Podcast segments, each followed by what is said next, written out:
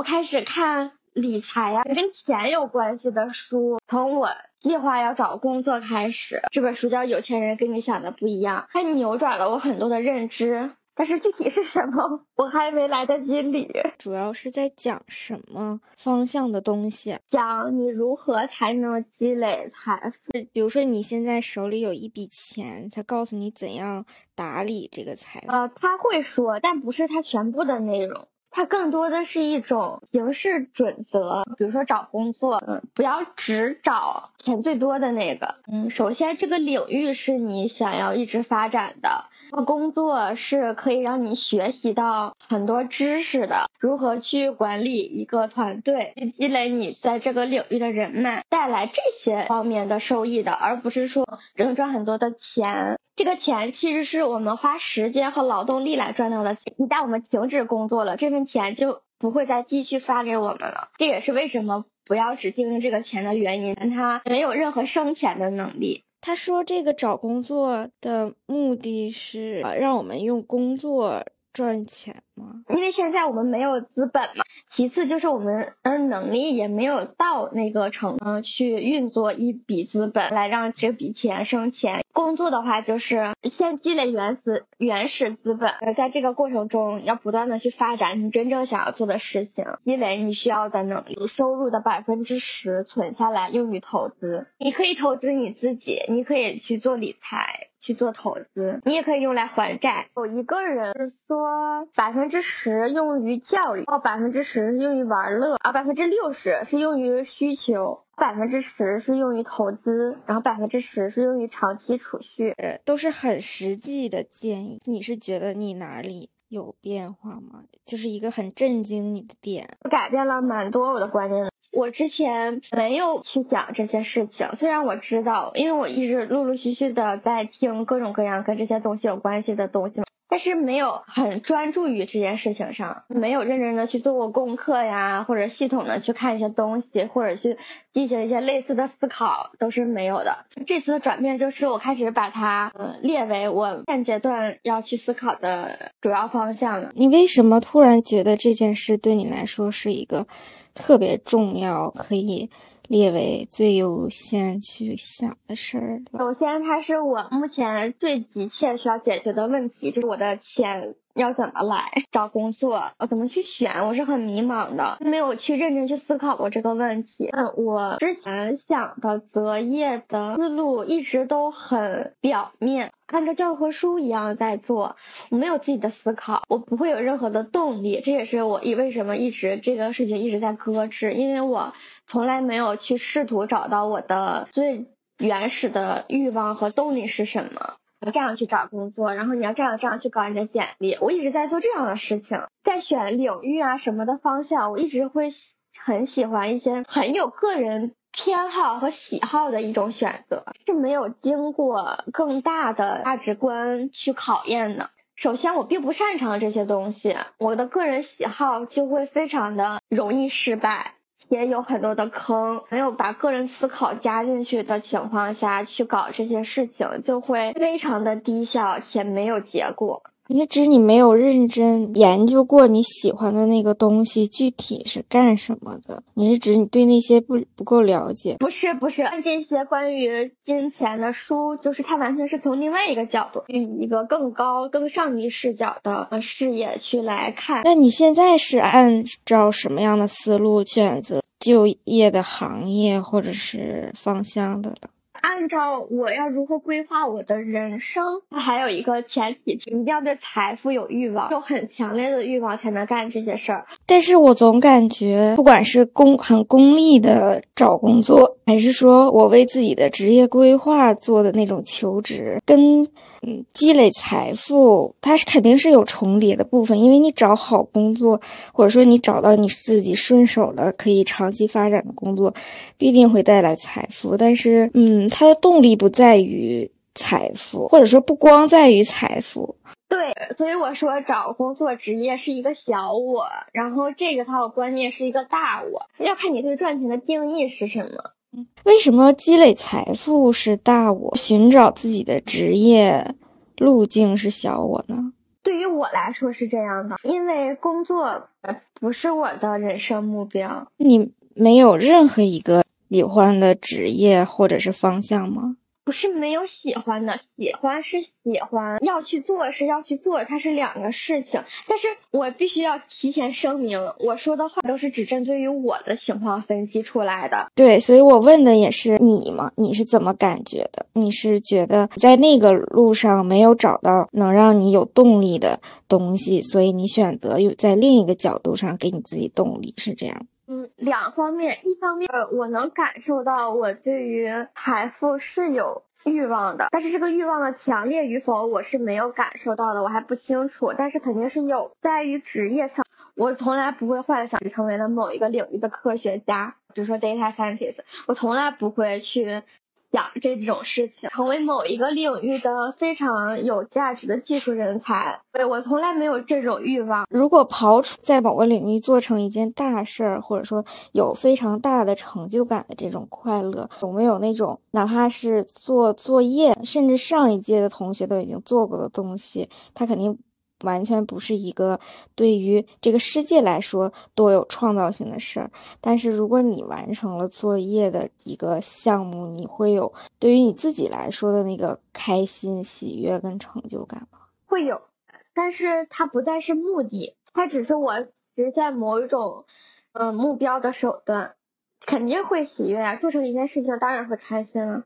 你现在的这个大的视角，能够积累财富的这个角度上，你是真的感到喜，会因为这件事儿感到喜悦吗？嗯，不，不会，不是感到喜悦，也不是那种。那你的那个动力的来源是？这个也是我在找的东西，所以我说我有欲望，但是我感受不到这个欲望的是否强烈。我对他有欲望，能。拿出来用文用语言来说出来的就是，我一直很想要提高自己的抗风险能力。这个念头最开始是产生于疫情期间，我发现我的抗风险能力特别的弱，不只是。财富方面，各个方面都很弱。疫情期间发生的任何不幸的事情，在我来说都是有概率发生在我自己身上的。如果发生在我身上的时候，我无力抵抗。它不只是一个关于钱的问题，包括我的行为、我的认知，各个方面都是顶不上的。所以那个时候，我就产生了一种巨大的恐惧感。我发现这个世界跟我想象的一点都不一样，我就。开始不停的去学习，摄入各种各样的信息，祈求给自己找到一条出路。最后发现自己的情况下，唯一能做的就是学习。独立的经济，当坏事发生的时候，自己的心态，你觉得还有别的吗？很多，我对这个世界的认知也很有问题，我对于政治的认知很匮乏。我之前会一直觉得。政治是有底线的，不会说为了一己之利就去拿人的生命去开玩笑。但是后来我发现没有底线的。再后来我发现这整个世界的社会制度有问题，所以我开始变得不认可这个社会制度，开始去找我自己要怎么去存活，在思考我要去做一个什么样子的人才能让这个社会变得更好。呃，这些都是我后来通过不断的去学习和思考想到的。现在就是到了你开始武装呃财富的这个方向了，是吗？就是他们都属于你在做危机准备。财富的好处就是做这一件事儿就把所有的事儿都做了。通过积累财富的过程，就是一个人全副武装的过程。这个过程中需要我发挥我自己最大的效率，内容实在是太多了。我先说一本书吧，《纳瓦尔宝典》。我发现修仙跟搞钱要混着看。它修仙就是，当你想去创业的时候，你就去创业。你觉得那个 moment 对了，你就去。你不必说因为创业或者是因为。搞事业会给你带来金钱而去做，那个时刻如果没有，那你就每天闲云野鹤也很好，这是修仙的态度。它更强调的是一种直觉性的准确，但是怎么把自己的直觉去修炼的更准确，而不是我的直觉其实只是别人跟我说了什么，然后当我在遇到同样事情的时候，我想起来的其实是别人告诉我的话，而不是我自己真正的想法呢？就是。这个事情是需要去修炼的，所以我觉得他们那个实在是太极端了，就是很表面的建议，跟鸡汤没有区别。然后我就发现这两方面是要一起的，培养自己的金钱观、其实就是在培养一个人，他不只是要培养你的赚钱能力、对市场的理解，或者是一些销售技巧啊，更注重培养一个人的品格。除了一定要诚实、正直这些之外，他还会有很多细细碎碎的小原则，怎么帮助他人，和什么样子的人合作，在培养人的过程中会积累一些财富。你是想说？当你自己成为了一个能够掌控金钱、驾驭自己财富的人的时候，在这个过程中会锻炼你很多能力。就想要成为这个的过程中，你就必须要具备这些能力，不具备这些能力就会跳入一个又一个的坑。你想成为这样的人吗？不是，我想成为这样的人，这这又是另外一个事情。就相当于修仙是我的第一专业。金钱观是我的第二专业，它会像修仙一样去磨练我的品格和磨练我的三观。假如说修仙是专业一，管理财富是专业二，可能还有专业三。如果我发现了专业三，我还会去选专业三，我还去选专业四。其实我现在觉得这个东西很有意思。但是你有没有想过，你先选一下，先报考一个专业，你先想想，而不是你在眼前摆着一个专业我就去修，一共可能有五个专业，我先看看剩下五个专业是啥。没有五个专业，因为这个东西就跟直觉很。很像，我知道这就是我要修的专业。我，我碰下了很强的动力，我就做掉它了。我能感受到它就是我的下一个模块，跟我当时修仙的心情是一样的。修仙是你想达到什么？什么是修仙？你给我搞懵了。我没有想达到什么，当时的环境啊、情况呀，就造就了我想要去看那些东西。我对它很感兴趣。你这里面说的那个修仙是很具体的一个东西吗？还是说所有的我们之前的那些，就是身心灵，所有之前的都算？关于各种权利、各种什么，所有的这些探索都叫修仙，还是啥啊？那个不是，不是，不是。关于权利啊，个人的探索是零，第零阶是一个很混沌的开始，它没有当时没有一个具体的指向，可以把女权算成我的专业一，女权专业一，然后身心灵专业二，现在在搞专业三，在某一个阶段，我会很需要去拓展我关于这个方面的。不管是知识啊，还是实践呀，啊，我能很强烈的感受到我需要它。是它给你带来了什么解答吗？有很多，我觉得它在塑造我这个人。它相比于女权和身心灵这种结果不可知的专业来说，有太多前人摘树了。我会从这些人的身上学到人类很大的智慧遗产。太多人去钻研这个东西了，而且钻研了这么长时间。虽然我不知道我会学到什么，我也不知道学完之后我会变成什么样，但是我知道这个里面有意思的东西一定特别多。太抽象了，对我来说，对你说的感受我都懂，但是非常具体的东西我不知道是什么。我们进入具体的。它是一本什么书呀？你只是跟我提过，但我并不知道它是讲什么的书。《纳瓦尔宝典》，我是只看了这本书的读书笔记，然后积累财富的一本书。也是一个观念的书，就是他会给你很多形式准则。他是做什么的？他是一个投资投资的人吗？理搞理财的吗？看书从来不看作者是干啥的。他在书里也没有说吗？他说了，我也不在乎啊，我根本不在乎作者是谁。这书在说啥呢？他不是在根据他自己的经验在传授给你是吗？嗯，会有自己的经验，但是我不会把他的经验当成是一种当当回事儿。他主要在讲这个人的观点。第一部分是财富，然后第二部分是幸福。你是怎么看待这个世界的？哦，有自我救赎，也就是说你是如何对待你自己。还有哲学，就是一些你的价值观是什么。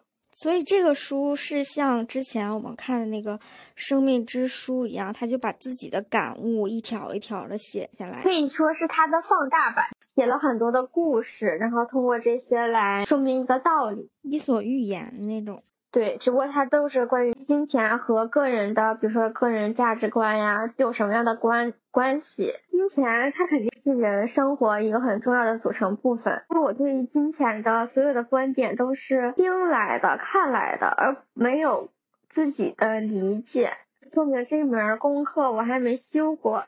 那你看了这个书之后，有启发到你吗？嗯，只是一些观念上的东西。我还没有去实践，这就是最大的问题。它有启发你之后要怎么去实践和探索。我们就先说我列出来的这六条是什么。第一条就是一定要对财富有着强烈的欲望，这个是所有人都提到的，但是我还感受不到很强烈的欲望。哦，我只是觉得这事特有意思，值得我去探索。我知道我学完金钱观之后，我自己就能再迭代一个版本，就像我学完身心灵之后，我又迭代了一个版本一样。一定要有欲望，但如果没有欲望怎么办呢？如果暂时 就别干这事儿。但是你不是也说你现在没有感受到你有很强烈的欲望？我有欲望，只是没有很强烈。好，嗯，我真的没有很强烈的欲望，所以我还在不停的学习。其实我想知道。要如何去发现那个欲望点呢？这些书都是男的写的，我觉得他们说的很强烈的欲望，可能和我理解的很强烈的欲望是两码事儿。所以我就只能通过积累，是把他们的东西看到一定程度上，我才能说，哦，原来我我和他们不一样的点在这儿。我现在看的还太少了。对于我来说，欲望一半是它会让我迭代成下一个版本。一部分就是我现在需要它两方面吧。第一点就是拼尽全力，毫无保留。我之前大部分的情况下，我想做的事儿，我一定会拼尽全力。但是我不论是我来这边学习，还是我在国内工作的后期，就没有拼尽全力。我觉得工作就是 bullshit。他说的拼尽全力指的是对什么事情？对，在这个。过程里面的任何事情，如果你现在在工作，你就对你的工作拼尽全力；你在创业，就在创业拼尽全力。就是，我知道，在我不认可这件事情的价值观的情况下，我不会拼尽全力，不管是学习还是工作。比如说，我们都知道你做事要专注，但是专注的时候，不是我真的下定决心要专注，就是真的能够专注的。我很想要干一件事儿，我就会很专注，所以动力对我来说是最重要的因素。第二点会内容比较多，工作内容做什么样的内容，就是努力的方向怎么努力，然后共事的人要怎么去选，面的这个很重要，就是努力的方向。我就想到了我学英语这件事儿，我从来没有想过我学英语努力的方向是什么，目标一点都不具体。我要跟医生交流我的病情，我从来没有这样的目标。比如说我要和同学有。很轻松愉快的 small talk，我从来没有这样的目标。就当我的目标非常的概括的时候，我会毫无动力。我刚刚看完了一本书，一个步骤就是在说这个事儿，是一个关于学习的书。看这些书的过程中，就有一个感话，我之前都看过，但是我之前从来没有理解它真正的意思是什么呀？从量变终于产生了质变，就有那种感觉。我在之前的时候有这种感觉，在上一个阶段有很多道理，现在已经完全有了新的理解，知道他真的想说的是什么，解到 get 到那个。对于努力的方向拓展了一点，人不可能一开始就抓到最精准的那个方向，这个过程就需要不停的去思考、学习，然后去实践，然后总结，然后再重新去定义自己努力的方向是什么，也就是重新去找自己的目标是。什么以及努力的方向是什么，都是要迭代的。还有一个就是要追随自己真正的求知欲，上下求。我稍微打断一下，我突然有种预感，因为你现在在讲的是你最近探索的跟财富有关的事情嘛。我最近看了很多跟学习有关的事情。你刚才说完两点之后，我有种强烈的预感，他们。说的是一件事儿，甚至例子都差不多，就是语言跟你说的特别像，是吧？所以我就觉得这东西修炼一个人，这就看你的目标是什么。最开始的疑惑就是，我觉得你想找的答案不在于具体是怎么管理财富，所以我。最开始会很困惑，你可能真正想做的是改善你自己的能力，或者提升你的某些认知。财富只能可能是他用来给你介绍这些的一个，就比如说对财富有一定要有欲望。可是讲学习的书里就会告诉你，你要对你学的这个东西有强烈的欲望。所以他的这个目标都是。很形式的东西，它可以换成任何东西。我们也不一定要真的把这些东西实践在财富身上。学习是属于积累财富的一部分。但是有人可能就是不管财富这回事儿，就想学习呢。以两种书为例，一种是对于学习有特别强烈的热情，一个是对于财富有特别强烈的热情。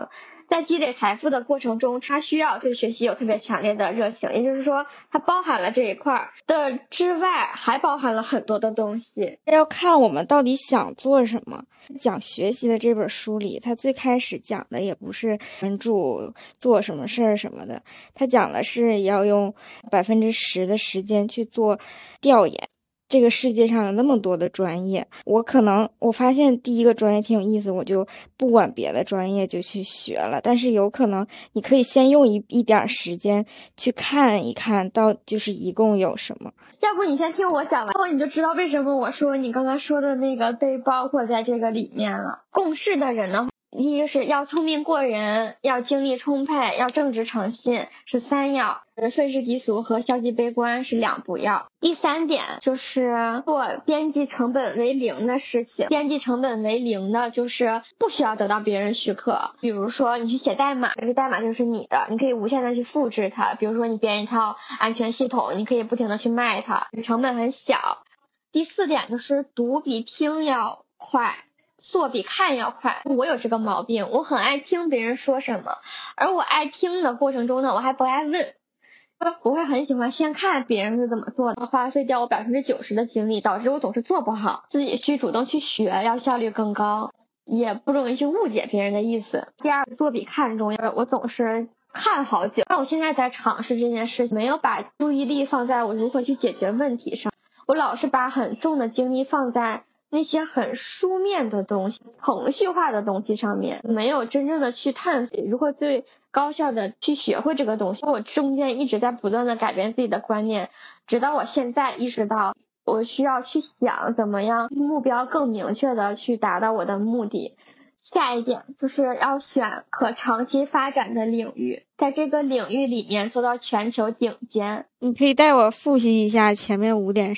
第一个是要对财富有着强烈的欲望，第二个是要拼尽全力毫无保留，第三个是要确定工作的内容和努力的方向，共事的人，第四个嗯去选不需要许可的，边际成本为零的方向，第五个读比听更重要，做比看更重要，它用的是更快，就是更高效的意思。第六个选长期。可以长期发展的领域，做到全球顶尖。就全球顶尖这个点也很有意思，这因为它跟我之前的想法也不一样，从来没有想过做顶尖这件事情。但是我又琢磨了一下这句话，是说在某一个点上是比所有人都强。就比如说开甜品店。就是虽然它可能长得也不行，包装也不行，服务也不行，什么地点也不行，但是它就是最好吃的，就一定要站一个点，人才能站稳。所有的事情都是，或者我觉得是你至少做这个东西的时候，你自己认定，不是说你盲目自信的那个认定，而是你知道你的那个点是什么，你的这个点就是厉害。比如说，你写一首歌，灵感来了，你就知道就是这个，不是客观的这首歌能不能得什么奖什么的，而是你那一瞬间知道这个就是别人没有的，我可真厉害的那种感觉。这就涉及到了另外一用专长、责任感和杠杆来武装自己。杠杆就是呃资本、劳动力和边际成本为零的产品，这个是属于杠杆效应。专长就是你刚刚说的那个，它是指只有你有，别人没有，或者是说对于你而言特别轻松，但是对别人而言特别吃力的一个东西。你做你自己，没有人能比你做得更好。这是他对于专长的一个解读。最后一点，基础知识很重要。是有两个维度发展嘛，一个维度就是你去钻研某一个领域，另外一个维度尽可能去涉猎更多的新的。以嗯，有更多机会的领域，有一点像地基打好了之后，你在上面盖什么东西，你都不会害怕。没有地盖什么，你都会害怕这个楼会倒。所以他说基础知识很重要。嗯，他说应用科学家是食物链顶端的，嗯，又懂技术，又知道如何把它应用到行业里面。但我觉得这个是对于财富来说，是的。又提到了通用知识和专业知识的区别。他说，通用知识知道的多，对于积累财富的作用很小。嗯，所以需要掌握更多的专业知识。我觉得这个可以用我最近看的那本书里面的有一点来解答。他说，你学习的时候一定不要笼统的说我要学一个什么知识，而是要把它真的放到一件你想做的事情上去学习，搭建一个 APP。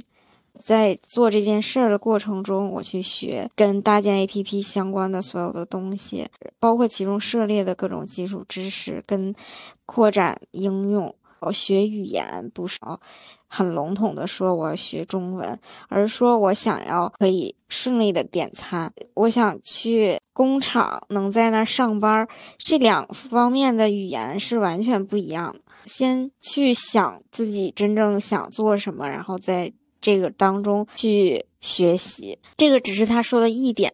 我感觉这本书是费曼学习法的另一种扩展，就是它会增加专注这一点，它会多加很多类似于实用技巧这方面。另外有几个增加了我的认知的是有一个特别好笑的，这是一个真真实的实验。有一组人是我学完了之后我也不复习，类似于直接拉上去考试。没有做任何提示，强迫他回忆之前学的知识的这种学习方式，还有一种拿教科书一遍一遍的看，一遍遍总结知识点这种复习。另外一种方式介于这两者中间嘛，就给你一点提示回忆，没有任何提示，直接就让你提取记忆的这种方式，其实是从结果上来看是学习效率最好的。但是从体验上来看，对学习者来说，这种是最痛苦的，因为它是彻底没有安全感，会让人很难受的一种方式。我就把他那一堆总结起来，人对自己到底学成咋样了，是心里是没有一点数的。前面的那三组人不告诉他们自己考啥样了，然后让他们自己评，说觉得。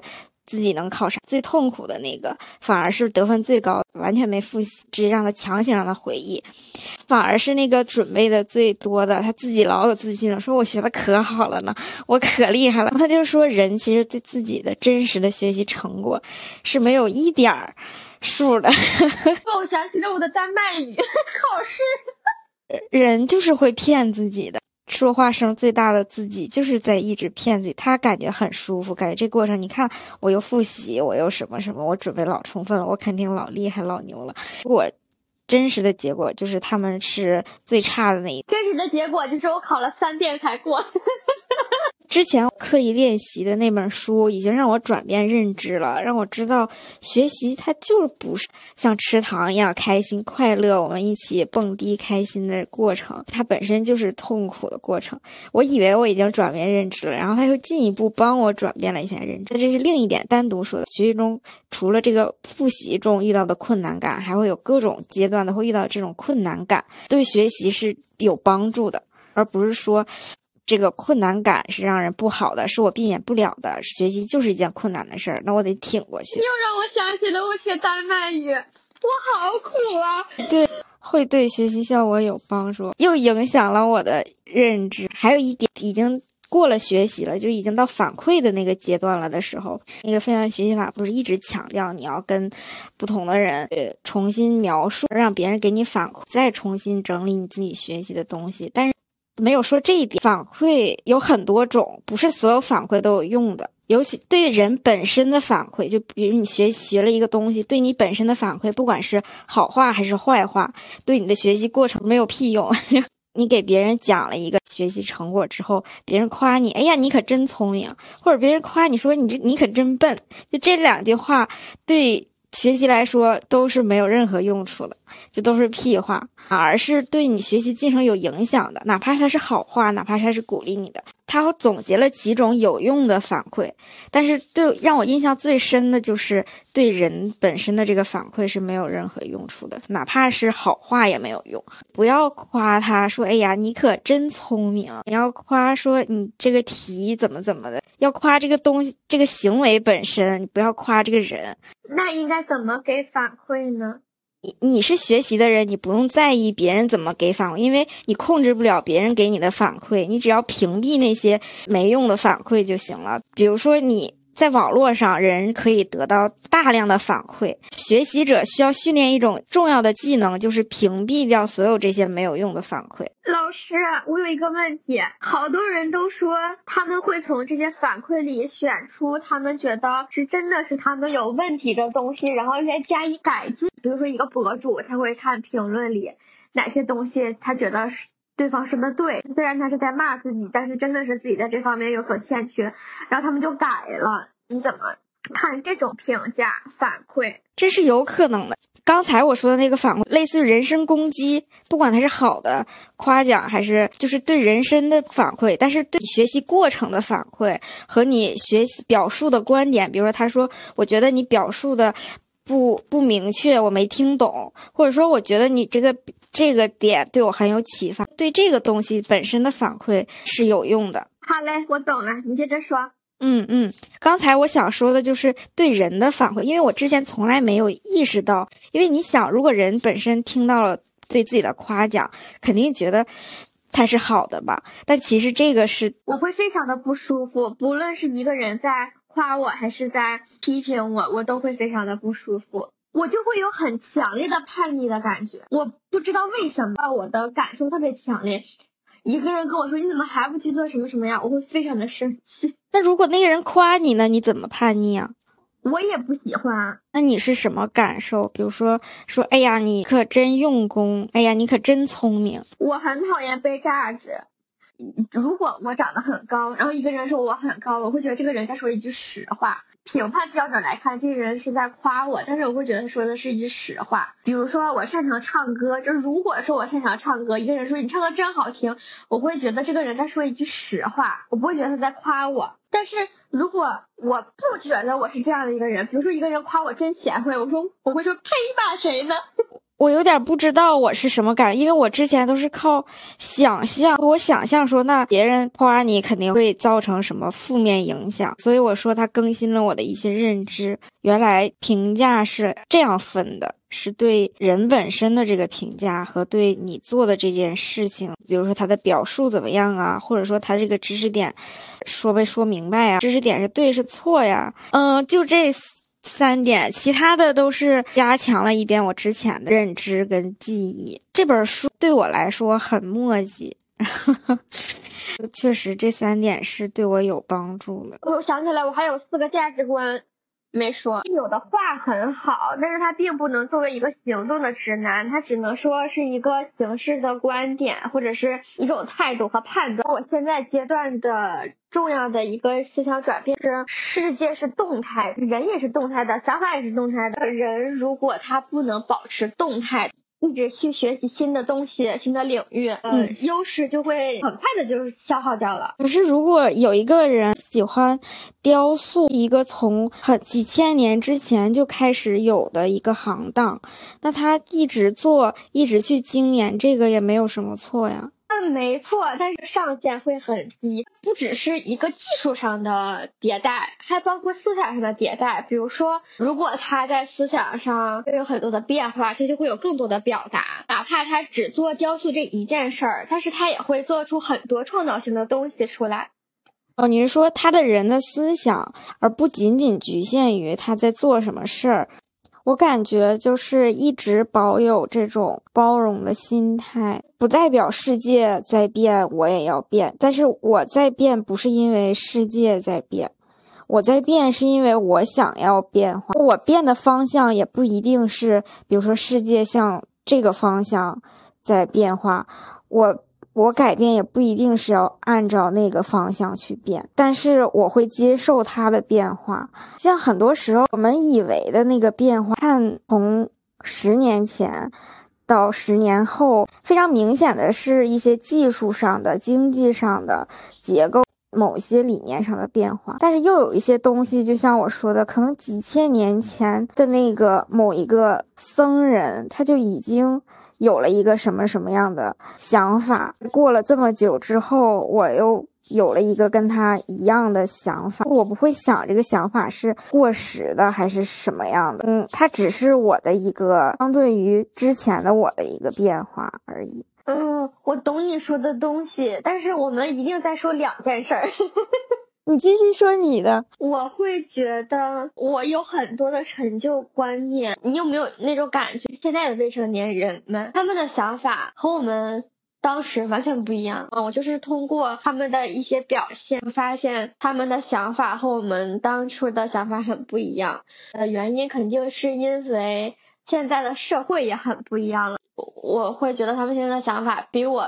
当时的想法要成熟很多，当然这是建立在他们摄取了很多的有用信息的基础之上。什么样的成熟？是可以举个例子吗？嗯，以我为例吧，因为我就是那种以前很典型的被那个社会洗脑的人群之一。我对职场没有认知，囫囵吞枣听到的一些东西，但是他们就会对职场的很多东西已经有了一个初步的认知，比如说。权力关系啊，没有一种嗯加班是好员工的那种刻板印象。我们也没有啊。嗯，有，我有那个阶段啊？为什么呢？所以我说以以我为例，嗯，一个是会想要去和同事去攀比，一个是会想要去给老板留下一个更好的印象。我还以为在小城市的人都不会有这种，因为我从来都没有过。你是从哪儿有的？怎么会有呢？会想要更努力啊，但不代表要加通过加班这种方式啊。加班就是在剥夺我们生活。呃，但是我的工作环境就是这个样子的，需要通过加班去完成一些我想要完成的事情，工作量非常的满，而不是说。我要通过加班这种方式，但这个是在你工作之后，他们在才附加给你的是吧？嗯，是你小的时候本来就有一个很好的，但是因为你工作了之后，你进去了，你不得已，然后被人家给强加了一个不好的。嗯，是那个环境就不对，他没有给我别的选择。如果我不去完成那个东西的话，我要么就被淘汰了，要不然就是。嗯，非常碌碌无为。我又是要把事情做得很好、很漂亮的那种。所以，当你是那个他们的时候，你也一定是像他们那样的，就是不是说他们有我知道。我是觉得他们开局就已经就是过了这个阶段了，环境变好了是吗？呃，对，环境变好了，所以他们的开局就跟我很不一样了。但是我还是会有很多之前很老旧的观点，就像我也会觉得我的父母有一些很老旧的观点，但是因为他们不去改变自己的认知，依旧觉得结婚是最好的，依旧觉得工作是要。